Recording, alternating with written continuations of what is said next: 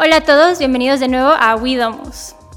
Bienvenidos y hoy tenemos un invitado de honor. Hoy tenemos a Paulo Villagrán.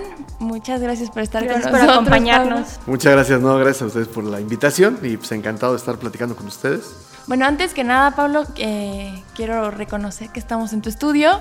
Es un lugar que está increíble y que solamente creo que es como la prueba de, o como si te, pues, te, hici- te hicieran un lugar, literalmente. Este serías tú. Es la fábrica de sueños, aquí es donde se hace la realidad. Aquí es donde se hacen los sueños realidad. No, no, muchas gracias, pues no, al, al contrario, pues bienvenidas el día que quieran. Yo encantado de recibirlas. Y mil gracias Encantado. por recibirnos. Este, me, me gustaría muchísimo que antes de empezar y que y empezar con, con todo el ajetreo, nos, nos platicaras eh, quién es Pablo Villagrán. Pues bueno, este, soy artista gráfico. eh, la verdad es que me dedico al tema de la ilustración desde niño. eh, de niño me encantaba la caricatura. Empecé todo este, este rumbo artístico con la caricatura. De grande, bueno, estudié artes plásticas, luego diseño gráfico. Y luego trabajé como empleado en diferentes despachos de diseño, etcétera, etcétera. Porque antes le, le decía yo agencias para que no se escuchara tan feo despacho, ¿no? Pero la verdad es que son despachos de diseño. Hasta que en el último renuncié. Me, este, me lancé por mi propia cuenta a los 30 años, ya grande, para lo que las nuevas generaciones la apuestan. Eso admiro mucho de las nuevas generaciones que son súper emprendedores, bien jóvenes, la verdad. Yo hasta los 30 fue que empecé a emprender ya un, un- camino más independiente, ¿no? Este, y o- hoy por hoy pues me dedico al tema del mural, este, en restaurantes, cafeterías, este, hoteles, agencias, casas, ¿no? Ahora con la pandemia hice muchos murales en casas, ¿no? El año pasado, eh, muchas, este, rediseñando su casa y ven un mural en la sala, en el comedor, en, el- en la recámara. Me ha tocado mucho ahora hacer, nunca hacía murales para casas y ahora el 2020 me disparó murales en, en el Otra hogar. oportunidad de trabajo. No, sí, sí, la verdad sí. Y bueno, tra- he trabajado con marcas como Universal Pictures, con la película de Trolls, la 2, con la de Minions, la 2 también, que ya viene en camino, ¿no? También hice algunos artes para la película. He hecho cosas con Telcel, con la marca Telcel. De hecho, estoy trabajando, ahora estoy ilustrando las Olimpiadas y los Paralímpicos también. Estoy, también he trabajado con la marca Carayola, he hecho juguetes, edición especial Pablo Villagrán. Eh, con Palacio de Hierro, de hecho, este, cosas también con Grupo Posadas y este, con Café Tacuba también, ¿no? Algunas cosas que he hecho con ellos. Y pues bueno, pues aquí en este rumbo artístico, este, mucho de aprendizaje y error y, y de mucho, este, ¿qué te puedo decir? Como de mucho se trata, yo creo que la verdad lo, padre de este rumbo es realizar, como realizarte profesionalmente. O sea, proyectos que van más allá de nada más del cheque o más allá de la lana. Es como proyectos que te hacen vibrar de una manera muy, muy diferente, ¿no? Claro. Y por ejemplo, bueno, a mí eh, me gustaría también centrar un poco esta conversación en algo que creo que eh, tú sabes hacer muy bien, que es demostrar o eh, hablar de por qué se puede vivir del arte y romper como esa barrera mental que muchas personas tienen y ese concepto que a todos nos han metido que no se puede vivir del arte en el cual ya limitan al artista desde antes de que lo intente ni siquiera. Entonces, ¿cómo es que tú encontraste esta forma de capitalizar y de volver negocio tu arte? Lo que pasa es que, bueno, nosotros eh, creo que como cultura, y creo que lo, lo hemos ido poco a poco este, destruyendo esta ideología de que no se puede vivir del arte. La verdad, hoy por hoy creo que ya se ha roto bastante ese, ese estereotipo, porque yo la verdad, si, te, si me preguntaras en los 90s, en los 80s, era considerado como no manches, o sea, no te puedes dedicar al arte, o sea, no puedes dedicarte al arte, tienes que dedicarte, o sea, eh, toda esta cultura 80s, 90s fue una cultura en donde las familias estaban convencidas que tenías que dedicarte a algo que te deje dinero. No, o sea, no pensaban nada en el niño que eras, en los talentos que pudieras tener, en las aptitudes, en las inquietudes que pudieras tener de niño, porque los niños eh, son realmente, o sea, son realmente un, un claro ejemplo de lo que el ser humano puede ser. Lo que pasa es que el niño se apaga. Claro. Pero si tú ves un niño, toca el instrumento, le encanta pintar, le encanta cantar, le encanta jugar fútbol, le encanta cocinar, le encantan muchas cosas. Y en el momento en el que va creciendo, va creciendo, va creciendo, el estereotipo tan, tan este Limitado. primitivo, tan rígido, tan estructurado, se me va la palabra, pero bueno, va tan estructurado de las escuelas, en general es demasiado limitante. ¿Por qué? Porque el niño, por, ahora hay otras posturas que no existían, otras, este, bueno, pues otras posturas que no existían, que es, como la Montessori, la Waldorf, en mi época no existía, lejos de, de hecho, todo era igual. Entonces, tú de niño vas teniendo ciertas aptitudes, digo, ahorita voy con lo del arte, pero es que todo esto tiene que ver, es como la raíz de todo esto. La imaginación, ¿no? Porque estamos hechos de arte, o sea, el arte es realmente algo que debería hacer que el ser humano respirara, o sea, todo el, arte es el que hace que tu cuerpo humano respire todos los talentos, o sea, y, lo olvidamos. Es como, no, el arte es solo para unas personas, el arte solamente es para los creativos, y eso es mentira, o sea, el arte es parte del ser humano, ¿no? Pero bueno, yo creo que vas creciendo como niño y de repente en la primaria ves materias que no tienen nada que ver contigo, son materias que de repente en secundaria ves ciencias naturales, pero ves civismo, pero ves física, pero ves química, pero ves matemáticas, pero ves eh, álgebra, o sea, y, es una sopa de, materias que, te van mezclando todo lo que tú querías hacer de niño, lo, apagan. Entonces, por eso en, en preparatoria los chavos no tienen ni idea, o sea, es como, puta, es que ya se me olvidó, ya se me olvidó quién era ya no sé qué voy a hacer, ya no sé a qué me voy a dedicar. Yo creo que a administración de empresas, yo creo que a ingeniería química, no sé, no sé a qué me voy a dedicar porque se les olvida. Olvidamos a este niño. Tú le preguntas a un niño, y eso lo he dicho en otros podcasts, ¿a qué, se, a, qué le gustaría ser de grande? Lo tiene clarísimo. Un niño de 7, 8 años dice, yo quiero ser bombero, yo quiero ser futbolista, yo quiero ser escritor, yo quiero ser director de cine, yo quiero ser tal, yo quiero ser cocinero, yo quiero... Y lo tienen clarísimo. Pero tú le preguntas a un, güey, a un cuate de prepa y no tiene ni idea de a, qué dedicarse. O sea, no, no sé, güey, que no sé a qué dedicarse. O sea, no tienen ni idea a qué dedicarse.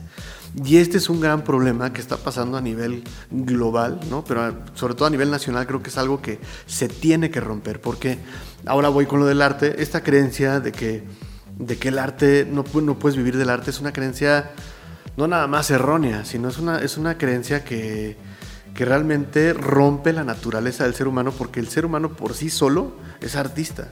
O sea, hablando de todas las ramas, no nada más este, la pintura, sino la literatura, el teatro, la cocina, o sea, cuántas ramas puede tener el arte como tal, ¿no? O sea... Aparte yo creo que también limita, ¿no? Porque a la hora de que te dan un...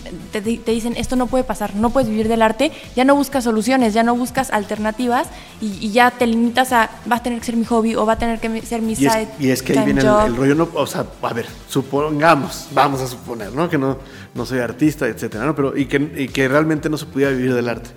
¿De qué se puede vivir? ¿No? O sea, ¿de qué se puede vivir? No, del dinero. ¿Cómo gano dinero? Ah, no, pues trabajando en una empresa, pero no me gusta eso. No, pero es que ahí tienes que trabajar porque ganas dinero. A ver, pero no me gusta. No, no, no, pero es que ahí sí te va. O sea, y es como algo contradictorio. O sea, es como decir, a ver, ¿de qué sí se puede vivir? Ah, no, es que si trabajas en el despacho de tus papás, este, ahí en el despacho de abogados, pero a mí no me gusta, yo no quiero ser abogado. No, no, pero es que ahí sí vas a ganar dinero. Pero no ven la otra parte humana que dices, oye, pero no me gusta, o sea, ¿por qué voy a trabajar en eso? Y a la larga, eh, tú te vas dando cuenta que por eso existe, mucha gente frustrada, hay muchísima frustración y ahí vienen padecimientos hasta de salud, depresión, ansiedad, estrés. Claro, o sea, que, o sea, que nada más, fíjate nada más el daño que te haces cuando solamente trabajas por dinero. O sea, nada vale la pena. No vale la pena ni mi tiempo, no vale la pena levantarme temprano, estoy en algo que no me gusta. Son muchas cosas contra ganar dinero. O sea, no se dan cuenta que realmente todo lo que ponen en contrapeso es tu vida. Y yo creo que hasta si te pones creativo, o sea, que es parte de la creatividad también es buscar soluciones para crear dinero de lo que te gusta. Y entonces cuando te ponen una barrera tan ah, te corrompen la flexibilidad mental. Cuando te dedicas a realmente algo que te gusta y que te apasiona y lo haces bien, porque esa es otra, cuando lo haces bien se dan consecuencias. me refiero a hacerlo bien en cuanto a perder miedos, a cambiar, a creértela, a, a relacionarte, a muchas cosas, ¿no?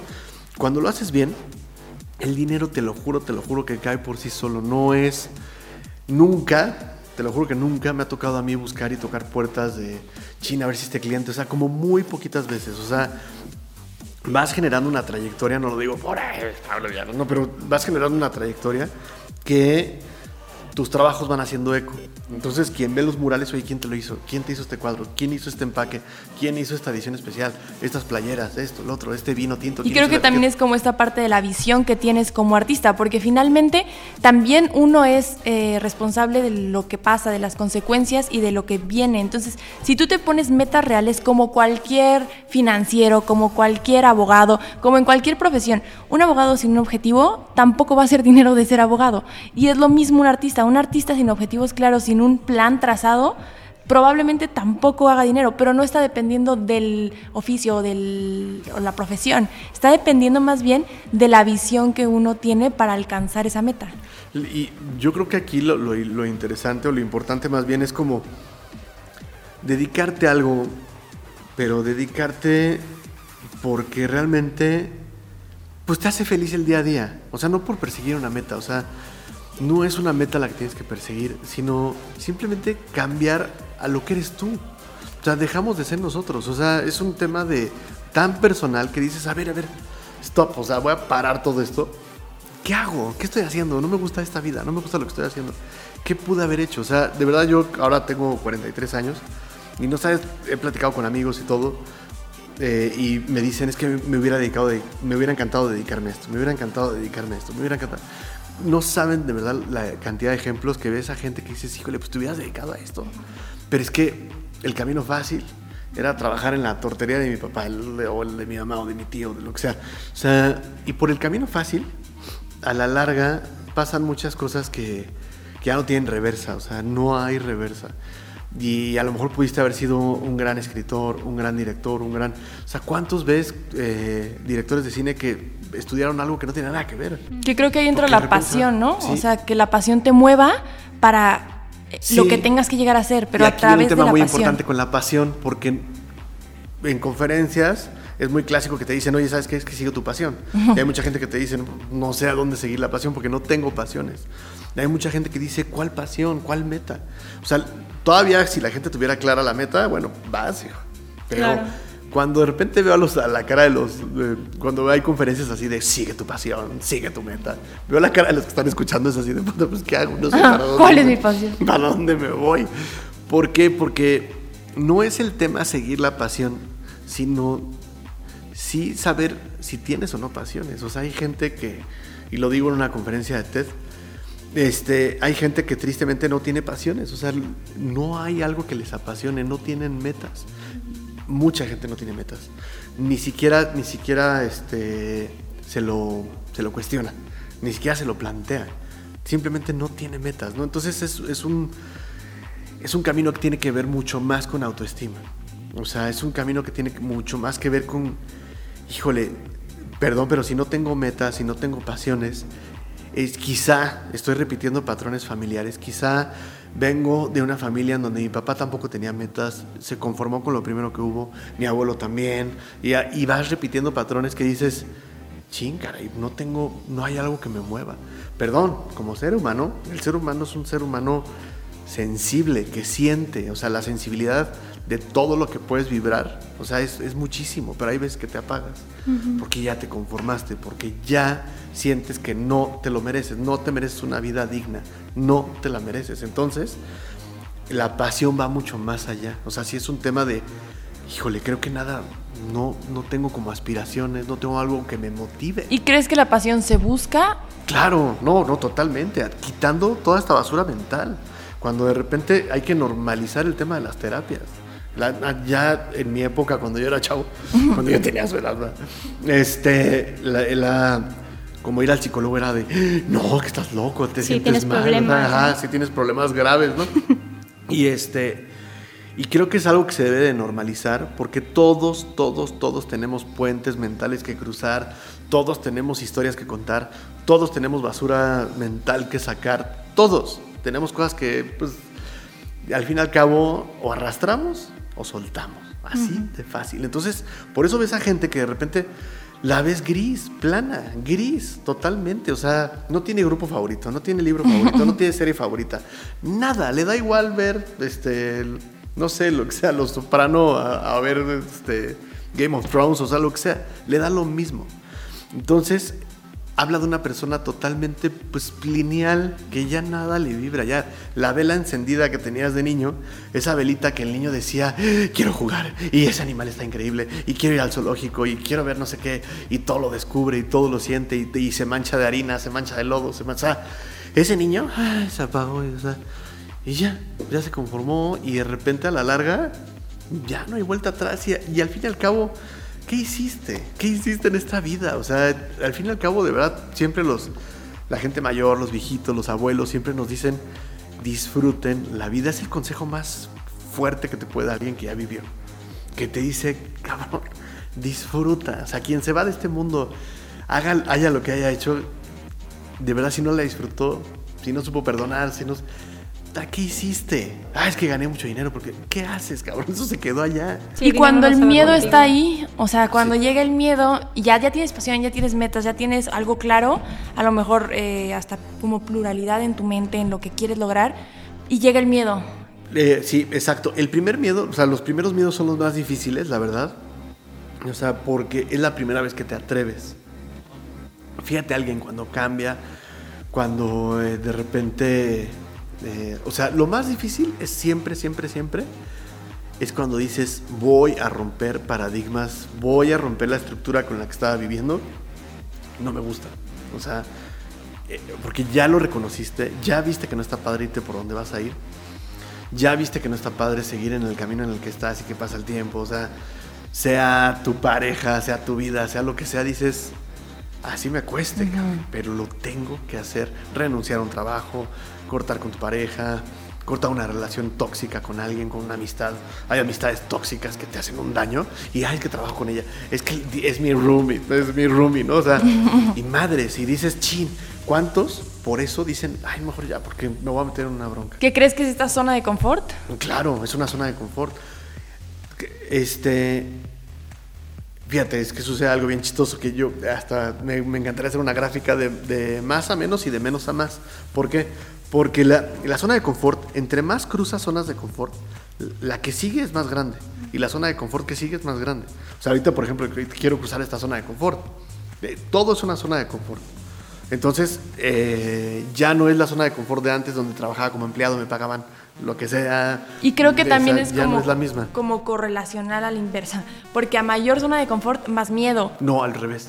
Al revés. ¿A menor zona de confort más miedo? Exacto. Haz de cuenta que cuando estás de zona de confort a otra, es de menos a más la zona de confort. Y al revés el miedo. El primero es el más difícil. El segundo ya no tanto. El tercero ya no tanto. El cuarto ya no tanto. O sea, claro, si te da miedo, pero no, no, no. El primer miedo es así de chin, tengo que hablar con con mi jefe, voy a renunciar, pero no sé qué decirle. Y cuando no te das cuenta, cuando yo veo al Paulo de antes, yo me quiero acercar al Paulo de antes y decir, güey, renuncias y te largas y no pasa nada. Realmente no pasa nada, pero en ese momento dices, ¿qué voy a hacer? Claro, porque no sabes ni siquiera cómo conseguir clientes, no sabes si te va a ir bien, no sabes si va a ser fácil, si va a ser difícil. O sea, claro, ese miedo conlleva en la torre, ¿qué voy a hacer? Sí, es el pues, Y el miedo es al revés, el miedo va de más a menos. a menos. Ya una vez que, híjole, ya renuncié, híjole, ya este, cambié de ciudad, ya este, estoy buscando otros clientes más grandes, ya no sé qué, o sea, ya vas ay, no, o sea, van cambiando los miedos, pero sí el primer miedo es el más difícil. Pero es por la incertidumbre. Es por la incertidumbre, exacto. Es exactamente por lo desconocido, que dices, chin, yo que estaba tan cómoda, tan cómodo, y no, ni siquiera estabas cómoda, ¿no? O sea, ¿cuánta gente dice, cuánta, dice, cuánta gente conocen ustedes? Por eso decía yo de los fracasos, que también otra de las cosas muy comunes en las conferencias, es que te dicen los conferencistas que los fracasos te hacen fuck up nights y te hacen crecer y que... Pues no, difiero totalmente de eso. Los fracasos te hunden, los fracasos te llevan al lodo, al fango emocional, o sea, y puede que no salgas nunca. ¿Por qué? Porque por eso se llama fracaso. Realmente aquí la diferencia es cuando alguien reconoce el fracaso, pero la gran mayoría no reconocen sus fracasos. Ese es el gran problema. Porque uno dice, ay, sí, fracaso ya crezco. No, no, no, espérame llevas fracasando ya 10 años y no te has dado cuenta de esto, no te has dado cuenta de que sigues estacionado, no te has dado cuenta, a lo hasta de tu alcoholismo, no sé lo que sea, pero no te has dado cuenta. Y según tú los fracasos te hacen crecer, perdóname. O sea, ahí sí tenemos que ser muy, muy conscientes y humildes y, sinceros con nosotros. O sea, es que es un espejo, es un espejo el que te pones enfrente y dices, a ver, Paulo, ¿qué estás haciendo mal? Reconócelo. Si eres malo para las cuentas, si eres malo para cotizar, si eres malo para lo que sea, si eres malo para la punta. O sea, a ver, ¿qué está mal? ¿Qué es lo que está mal? Y eso, ahí sí el fracaso se vuelve un maestro. Pero como tal, orgánicamente un fracaso te va a unir. Y mientras sigas fracasando y fracasando y fracasando, no llevas toda tu vida de por medio. ¿Cuántos conoces? Todos fracasados.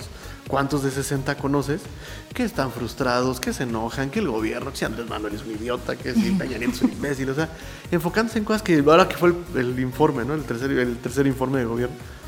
O sea, ¿tú crees que yo tengo que ver algo con el informe? O sea, la verdad es que ya son momentos que dices, este y todos los presidentes tendrán sus contrastes, ¿no? O sea, pero es muy fácil como voltear a la crisis, voltear a lo negativo. O sea, una cosa es ver qué está pasando, actuar como ser humano, pero actuar.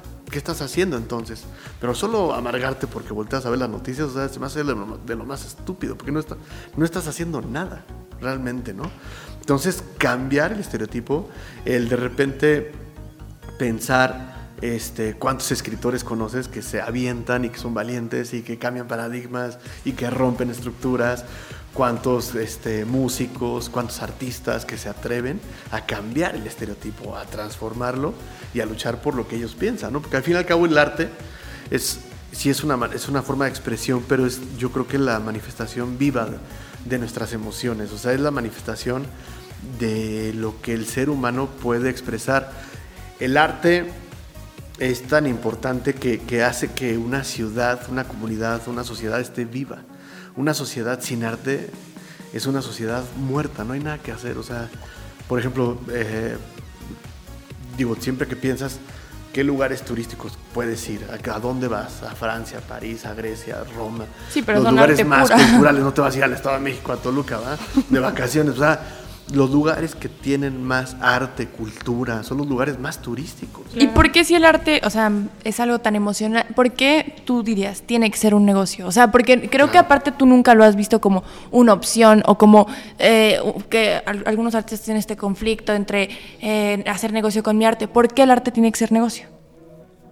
Porque yo creo que eh, el arte como tal se reconoce.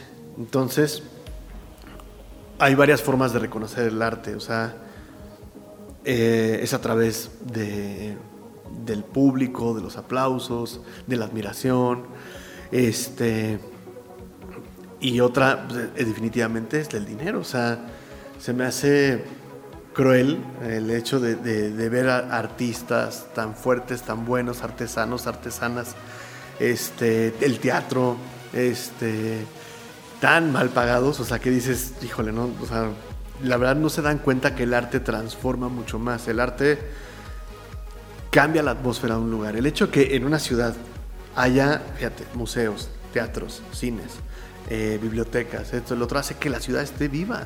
Si no hay teatros, uno lo ve como ay, el arte no es tan importante. Entonces no vayas al teatro, no te vayas a reír al teatro nunca. Aparte creo que tiene un, valor muy claro. O sea, voy a quemar a mamá, pero un día ella decía como, ¿por qué una obra de un artista que en específico me dijo, ¿por qué la obra de él tiene este valor cuando yo he visto pinturas o este, esculturas, porque las esculturas, mucho más impactantes? Le digo, porque esa, esa obra que tú estás viendo en tal lugar no se te ocurrió a ti ni al otro escultor. Él le dio el valor a su obra. Y entonces creo que ahí es donde entra esta parte de claro que el arte tiene que tener un, es un intercambio, es un, o sea, tiene todo un proceso creativo que cuesta. Y aparte hay que entender que el arte, uno piensa que el arte debe de ser precioso, que el arte debe de ser clásico o que el arte debe de ser simplemente.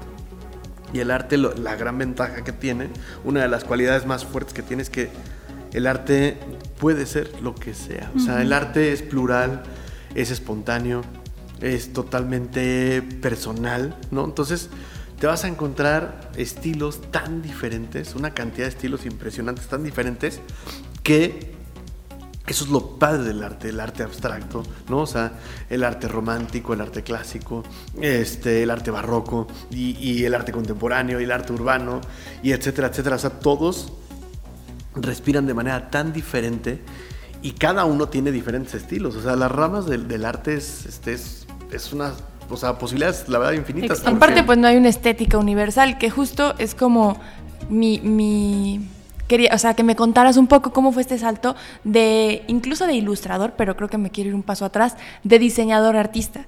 Porque te voy a contar, eh, en la agencia tenemos a diferentes diseñadores y una de ellas en específico es artista, o sea, en el sentido de que su formación es, es artística. ¿Cuántos años tiene ella? 23, Ah, está chiquita, ajá. está. Pero su formación, ella dibuja increíble. Entonces su formación, incluso en Bellas Artes, fue en arte. Y pero quiere eh, a lo mejor entrar en esta parte del diseño. Y yo veo exacto que el arte es algo personal. El arte es algo. Tú, tú tal vez, o sea, tu arte la aprecia quien la quiere apreciar dependiendo de la, de la estética de cada uno. En cambio, lo que yo le digo del diseño es que creo que ahí va al revés. Porque finalmente ella trata con clientes. Y un ejemplo, llegó, me enseñó un boceto de un, de un logo para una, una- un cliente en específico que a mí me pareció increíble, era todo mi estilo, ¿no? Pe- no ni siquiera conocíamos a la chava, nos dio un briefing y de ahí fue una propuesta. Para mí, en verdad, yo le dije, wow, está increíble, ¿no? En el segundo en que la veo entrar a la, a la clienta, yo dije, o sea, la señora traía como un estilo buchón, ¿no? Y entonces yo dije, y sí, efectivamente, entonces yo llego y le digo, mira, me dio estas anotaciones, me dio estas referencias y ella infarta, así, "Ay, ¿le gusta eso? Así casi casi de, Sí, claro, "No". claro. Y yo, pues vas, y ella, no, es que no, es, no soy yo. Y entonces creo que ahí es como me gustaría que nos explicaras cómo diste este salto, al- en tu caso fue al revés, de diseñador a artista. Artista, claro. Y sobre todo en la concepción de la gente. Pues sí, yo creo que ahí eh, son varias cosas. Una vez me preguntaba una alumna, hace poquito que di una conferencia por Zoom a la Universidad Simón Bolívar, me preguntaba una alumna, oye, ¿qué, qué necesito para tener estilo? ¿no? Es la pues, típica pregunta, ¿no? Y le dije, la verdad es que no busques el estilo. El estilo no se busca. Todo lo- lo- la gente piensa que el estilo es el que te va a dar el éxito, no. Al revés, la trayectoria es la que te va a dar el estilo. Y quizá, o sea, pero primero construye, o sea, primero trabaja, primero boceta, primero reinvéntate como artista, primero investiga y déjate Experimentar. ¿no? experimentar como artista. ¿A qué artistas admiras? ¿Por qué los admiras? Ya los analizaste, qué colores usan, pero por qué los usan, pero esto, el otro. O sea, empiezas a hacer todo. Métete a nadar en el mundo del arte, métete a nadar. ¿Y crees no- que en ese punto te vuelves una firma? Claro, o sea, ¿tú crees que el ilustrador de, de Mafalda, Kino, en algún momento dijo al principio, voy a ver qué estilo, qué estilo? No, hombre, él empezó a dibujar, a dibujar, a dibujar, a dibujar, y Mafalda y esto, el otro, y se volvió un estilo. Es al revés, Matt Groening de Los Simpsons. O sea, jamás dijo, ching, qué estilo, qué estilo, no, este estilo no me gusta, este estilo no me gusta. Este, y ay, perdón, aquí pasa el tren, chicos. Saludos al tren. Saludos al tren. Ahorita. este. Realmente, todo esto se consume cuando tú ves a la gente que ha tenido una trayectoria grande, se vuelve estilo por la trayectoria. Entonces, la trayectoria es la que te va a dar el estilo. O sea, entonces realmente ahí, pues, o sea, es como. La gente busca un ingrediente secreto para el éxito. O sea, cuando el ingrediente no es como, como lo que decía la- el papá de Po, no hago Po, el ingrediente secreto, Po. Este, realmente pues es que no existe el ingrediente. O sea, es un, es un momento en el que tú vas creciendo, vas bocetando, vas experimentando, te vas, eres tú. O sea, tu estilo no es que sea un estilo. Tú vas a dar el estilo porque es tu personalidad. O sea, ese es lo padre del arte. Frida Kahlo, ¿tú crees que dijo, ay, mi estilo? cuál?" No, hombre. Ella dijo, voy a expresar todo el dolor que tengo, si esto y lo otro. O sea, ella lo único que quería expresar, Diego Rivera igual, este, Rufino Tamayo, quien sea, Camarena, o sea, todos los muralistas. Era, yo no voy a, a pensar, tú crees que este, Siqueiros iba a decir, ay, ¿qué estilo es el que mejor me... No, hombre, al contrario, voy a- a a soltar todo lo que he pensado de esto y el capitalismo y estoy en contra y Frida Kahlo igual, o sea, Remedios Varo, quien sea, o sea, no Sí, ser fiel a ti mismo y ese es, el- ese es que la- no, no vemos más allá. Entonces queremos el estilo, fíjate, la gente tontamente quiere el estilo como para luego, luego brincarse y ya ser famosos y ya. O sea, no, perdóname, pero no. Brincarse el existe- proceso. Claro, si te, si te das cuenta, esa pregunta es como inconsciente de. Ya quiero ser famoso y quiero tener un estilo, quiero tener una. O sea, a ver, espérame, aguántame. Wow, wow, wow.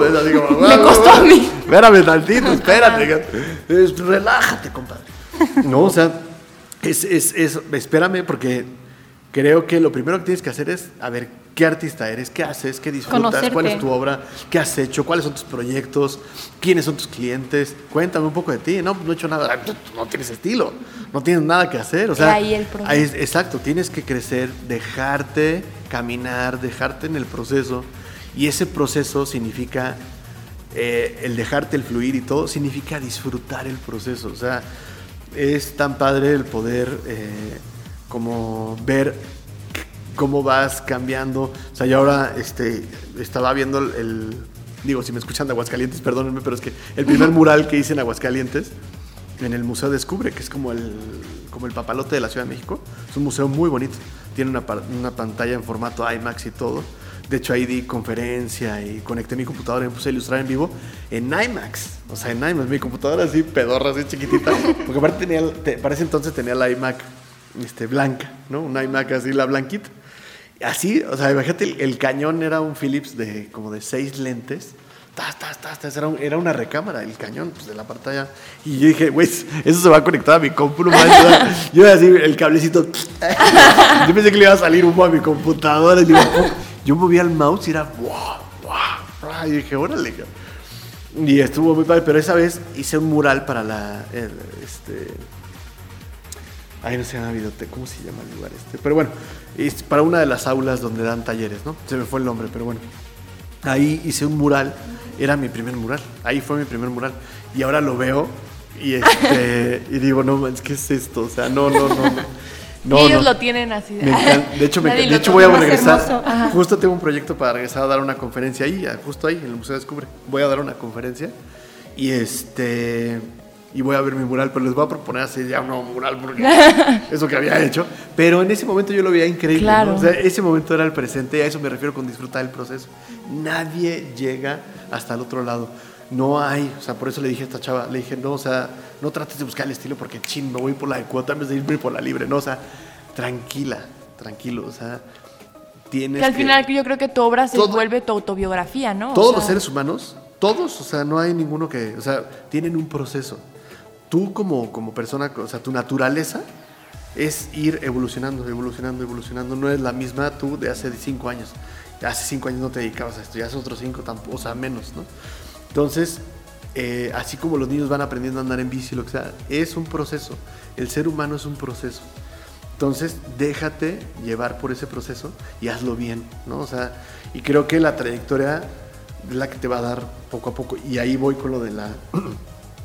Antes yo pasé de ser ilustrador a ser artista gráfico, o sea, y, y la verdad es que me quité ese estigma de que no puedo decir que soy artista Ajá. porque, ay, qué payasada. No, o sea, vivo del arte, hago murales, tengo obra, o sea, ¿por qué no puedo? O sea, es algo tonto. El día que, un día que, y creo que también lo he dicho en otras ocasiones, pero el día que fui a Colombia, que nos invitaron a un proyecto para dar talleres a, a una casa hogar de niñas embarazadas, ahí en Cartagena, invitaron unos ingleses, invitaron unos Estados Unidos, invitaron unos españoles, así, ¿no? Artistas, todos. Y todos, menos México, o sea, yo, México, gracias, todos se presentaban como artistas. Y tú, Pablo, ¿a qué te dedicas? ¿A qué eres allá en Colombia? no? Ay, pues soy ilustrador. O sea, yo decía, qué estúpido, o sea, ¿por qué no puedo decir que soy artista? Allí en la hoja, eh, allí en el formato, en la invitación, en, en la, cómo me recibieron en el hotel, o sea, dice artista. Es tonto, o sea, yo, ahí dije, a ver, qué estúpido decir. Entonces yo es, creo que... creerte- es parte de esto, ¿no? De Claro. creértela. Entonces ahí este, voy yo, este, la diferencia entre ilustrador y artista. El ilustrador resuelve problemas de ilustración. Punto. No hay estilo ahí. O sea, por ejemplo, un cuate que quiere abrir una veterinaria, necesita un perrito y un gato, se va a llamar este, Gat Cat, no sé, lo que sea. Y, necesito un gatito y un perrito, lo que sea. Voy a abrir una tienda de alitas y necesito un búfalo, que, o sea, no le importa el búfalo, el estilo. Le importa que alguien le haga un búfalo padre para o sea, y quiero unas viñetas para un ¿Y tú de- crees que el ilustrador se adapta al cliente? Claro. Y el claro, artista, claro. O, o el, el- o sea, sí, o sea, quiero ilustraciones para viñetas de un libro de preescolar, ¿no? O sea, un libro de ciencias naturales de preescolar de, de alguna editorial, o sea, lo que sea. Pero es un problema de ilustrador. Cuando pasas al artista, ahora sí el cliente te busca por tu firma. O sea, el cliente ya desde antes de que me hable o me contacte Sí, te- dice, ya- ah, no, ya vi quién es Pablo. Villagrán, ah, ya vi sus murales, ya vi sus... Quiere que tú portafolio". hagas el mural, ¿no? Ajá, Exacto. exacto. Juan ya dice, Pérez. no, yo quiero Pablo Villagrán. O sea, de ahí me pasa con Mr. Sushi, con Palacio de Hierro, con Cava 57, con Vinos del Marqués, o sea, lo que sea. Me pasa, no, no, no, a ver, o sea, ya no quiero ilustradores. Ajá. Lo quiero a, a Pablo Villagrán, tal cual. ¿no? O sea, entonces ahí es el gran brinco. ¿Y por qué tú crees que la firma para ti es importante? Yo como lo veo es trasciendes, o sea, ya es el siguiente paso, un y no digo que los Pues es ilustradores el no fruto de la trayectoria. Ajá. Es que es el fruto y seguramente hay más frutos. O sea, como te decía, yo estoy en una zona de confort que quiero cruzar y que en constante.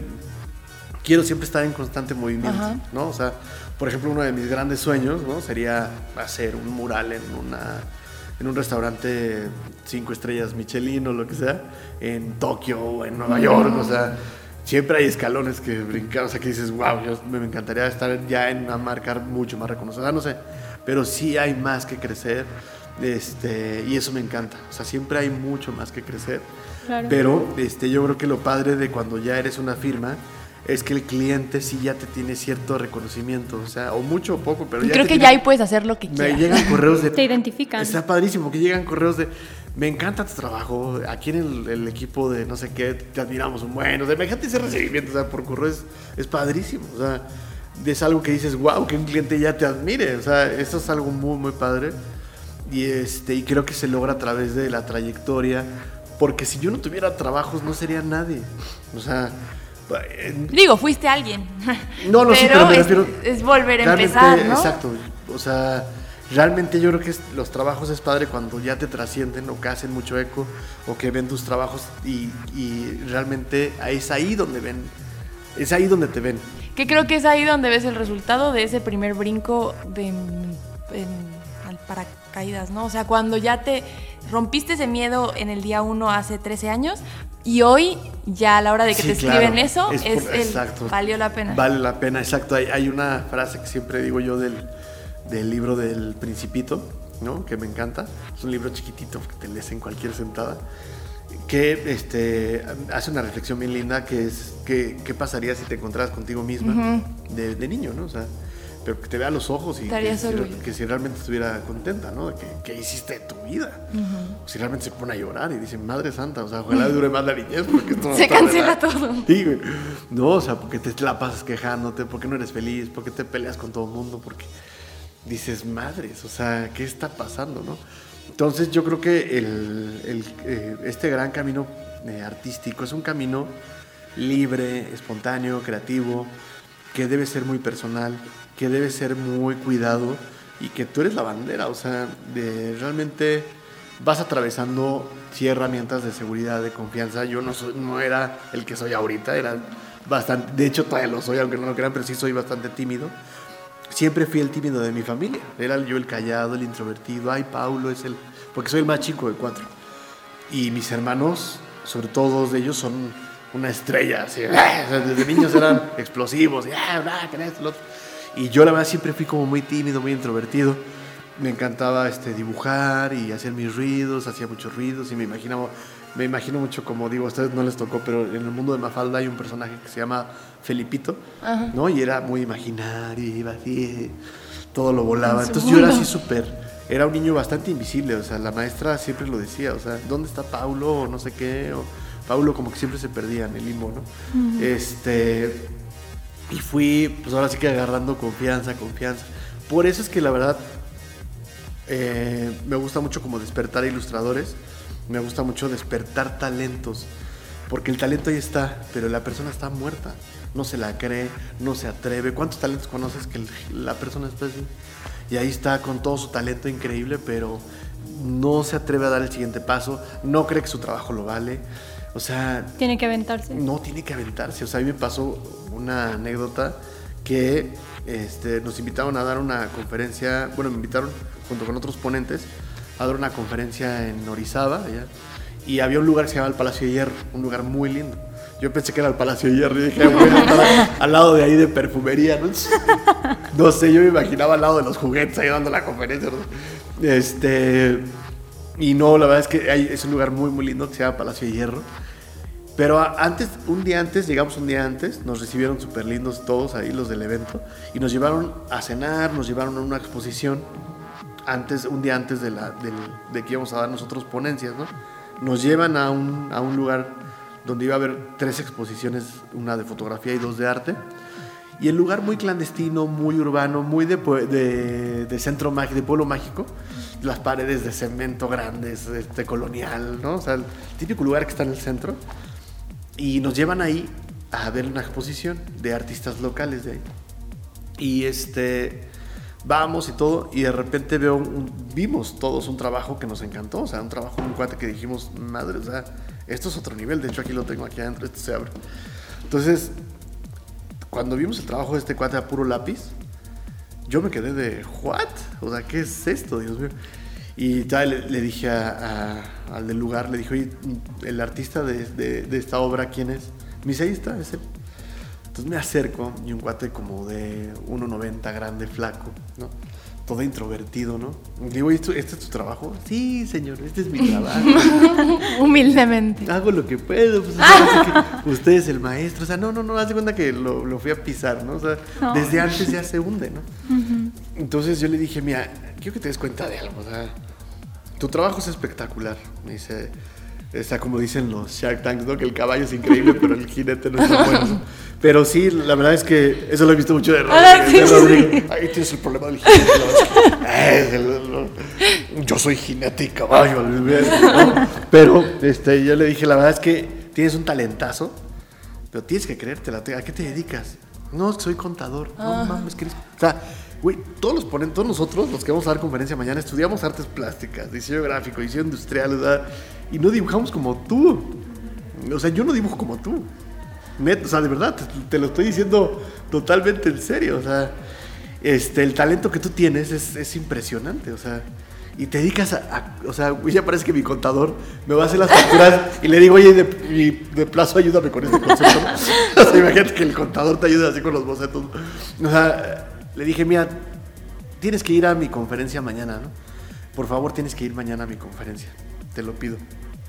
Y este ya me dijo, ay, no, sí, muchas gracias. Y me regaló ahí su, obra, y una ilustración muy bonita. Entonces lo documenté todo en, el celular. Paz, paz, cada trabajo lo documenté. Y en la noche, en, el hotel, lo metí a mi conferencia, ¿no? En mi conferencia, al final, ya que hablé de todo, del diseño, de lo que sea, al final yo hablaba de los artistas que han sido influencia en mi vida, ¿no? De los que admiro y todo, al final. De Gabriel Martínez Meave, de Jorge Alderete, de Mr. Cone, de Ceja, de, muchos artistas que admiro mucho. Hablo de ellos, pero al final, al final, al final lo puse a él, ¿no? Entonces estuvo padre porque le, dije a él, tienes que ir a mi conferencia mañana, ¿eh? te lo encargo, cabrón, ¿ok? Sí, sí voy a ir, pero no puedes faltar, cabrón. Entonces ya cuando ya estaba dando la conferencia lo vi ahí parado hasta atrás y todo. Me dije, ándale, ahorita vas a ver, hijo. Entonces ya estaba yo dando la conferencia. Y como era local, y como es un lugar chico, mucha gente de ahí, mucha banda de ahí lo conocía, ¿no? Entonces cuando sale en la pantalla grande su imagen, todo el mundo dice, pues, y empiezan a aplaudirle, cabrón. Entonces él así, y les dije, mira, este trabajo pues, es un trabajo de un artista emergente que acabo de conocer. Y la verdad, esto te lo pongo aquí como comparación de los trabajos de los artistas que acabo de enseñar que han sido inspiración y que quiero que te des cuenta que no hay diferencia alguna, ¿no? Quiero que te des cuenta que el problema viene más en, en, en, cómo claro, en cómo has llevado esto, ¿no? O sea, ver realmente qué, qué potencial tienes, ¿no? Y este, y no, hombre, ya estaba llori y llore, ¿no? O sea, entonces es, es a lo que voy con el, el hecho de, de que no creas que yo todo el tiempo me la creía, no, o sea, por eso digo como que quiero ayudarle, a lo mejor inconscientemente quiero ayudarle al Paulo que no se la creía, ¿no? Que decía, güey, échale ganas, cabrón. Claro que puedes, claro que eres un chingón, claro que eres buenísimo. Lo que pasa es que es ching, ¿qué voy a hacer? Fíjate, contador, puta, teniendo ese talento puedes hacer un mural en, en un hotel en Miami Fácil. Imagínate unas Catrinas a blanco y negro. O sea, hay que imaginar, o sea, como decía el chicharito, hay que, hay que pensar. No, no, pero sí, la verdad es que sí hay que imaginar en grande, porque eso te ayuda. dices, a ver, ¿cómo se vería esto en una edición especial de unos perfumes? Ah, puta, lo ponemos como que lo pongas, ah, creo que sí se ve increíble. ¿Y cómo se vería acá? ¿Cómo se vería en moda en un vestido así, una Catrina en blanco y negro? porque él era mucho de blanco y negro. No mames, se, se ve de, no mames. Pero no lo ves. Ahí ves, sigues con la factura del IVA, él y sí. O sea, no, Ajá, ya, claro. o sea, por Dios. Entonces él cuando vio eso, ¡puf! se quedó de... ¡buah! Sí, le abres el Sí, panorama. Entonces quiero a ver si en algún momento fui una semilla en su, en su trayectoria como artista, porque era, de que era artista, era artista totalmente, ¿no? Y eso, imagínate, sin, sin ejercerlo. Imagínate el momento en el que él ya tuviera trayectoria, tiempo, ¿no? También. proyectos, no hombre. O sea, olvídate. Olvídalo. Súper, súper bien. Pues, ¿qué se vienen para Paulo? El podcast. Este. Pues ahorita estoy, eh, como te decía, en un proceso de cambiar muchas cosas. La verdad estoy en un proceso de ya eh, empezar a sacar eh, una licencia de Pablo Villagrán. Estoy cocinándola.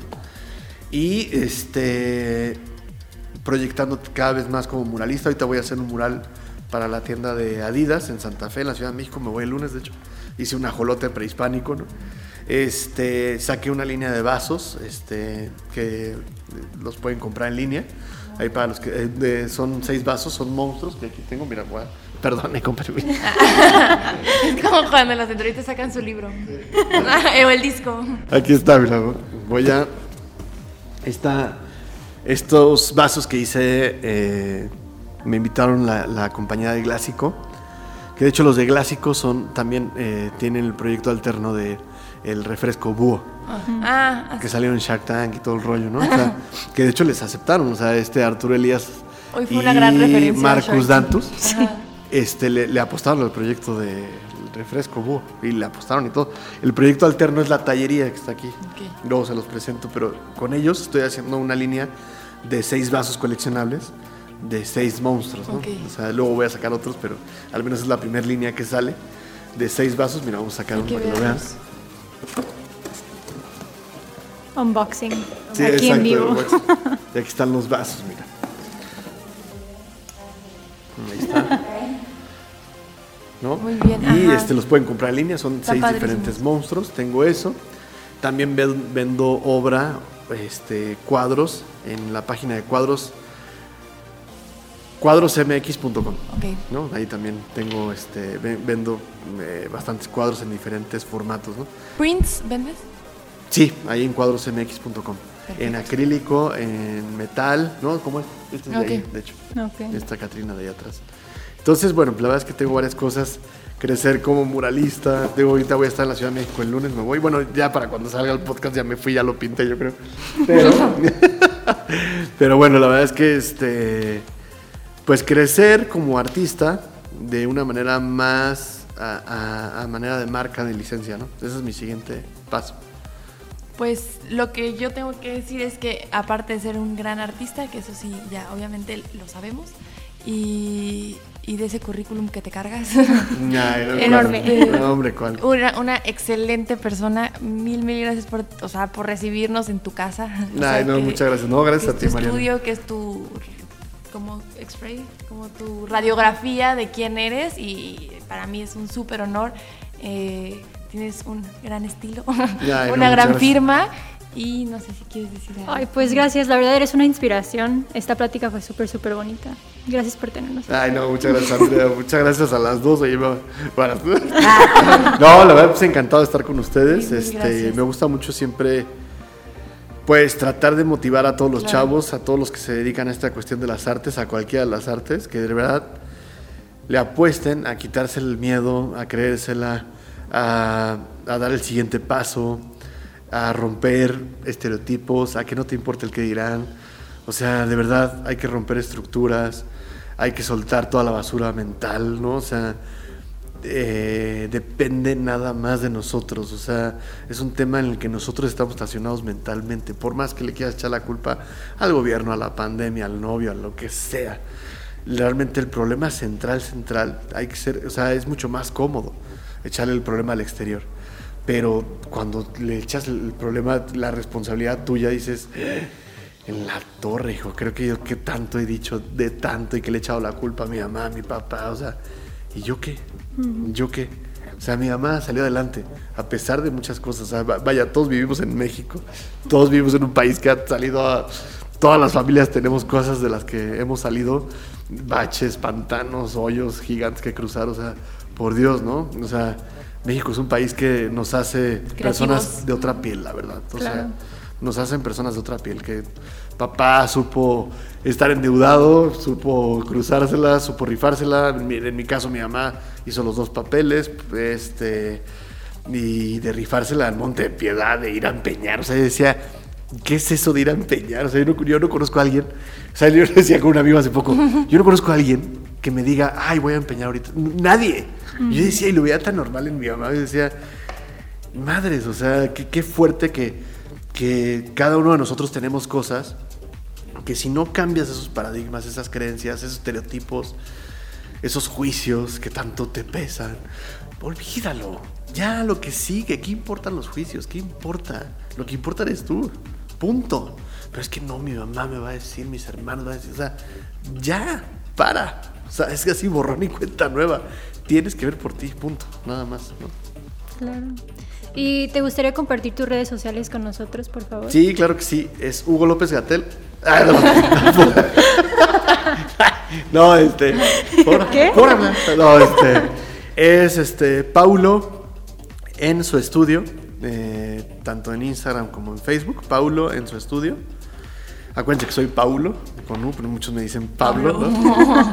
Eres Paulo. Y este. Y pues bueno, ahí síganme. Ahí a cada rato estoy poniendo si voy a tener algún live, si voy a aventar algo, si voy a pintar en algún lugar, porque luego me quieren acompañar a pintar mural. Algunos chavos me han acompañado para aprender y los meto y todo para que aprendan a pintar mural. Y este, y pues ya, nada más. Perfectísimo. Mil, mil gracias. No, no, Gracias no, por no, tenernos. Gracias a ustedes. Bye. Bye, bye, chicos.